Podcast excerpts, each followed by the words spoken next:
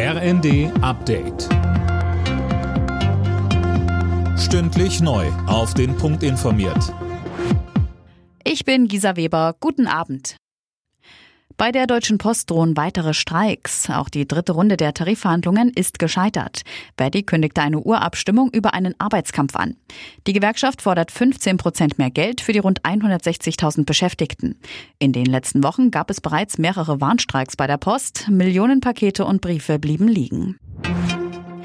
Mehr als 21.000 Tote und noch viele Vermisste. Und die Hoffnung, im türkisch-syrischen Erdbebengebiet noch Überlebende zu finden, wird immer kleiner.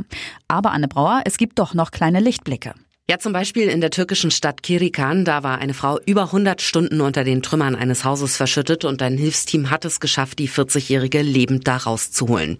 Von der Rettungsorganisation ISA Germany heißt es, die Frau sei in einem stabilen Zustand. Aus Deutschland schickt heute die Bundeswehr drei weitere Flugzeuge mit tonnenweise Hilfsmaterialien ins Katastrophengebiet. Das soll auch die nächsten Tage so weitergehen. Der Bundestag hat ein Gesetz beschlossen, das dafür sorgen soll, dass Infrastrukturprojekte schneller genehmigt werden. So soll unter anderem der Ausbau der erneuerbaren Energien beschleunigt werden. Kritik kam von der Opposition, der CSU-Abgeordnete Stefan Mayer. Der Gesetzentwurf, der aus der Bundesregierung kam, war nicht gut, sondern der war vollkommen mangelhaft und unzureichend. Ich habe es in meiner parlamentarischen Laufbahn selten erlebt, dass ein Gesetzentwurf von allen Sachverständigen vollkommen in der Luft zerrissen wurde.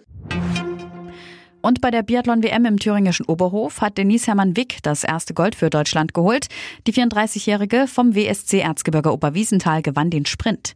Silber und Bronze sicherten sich die Schwedinnen Hanna Öberg und Lynn Persson.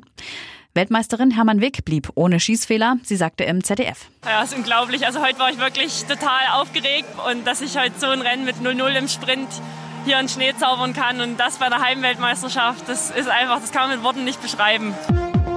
Alle Nachrichten auf rnd.de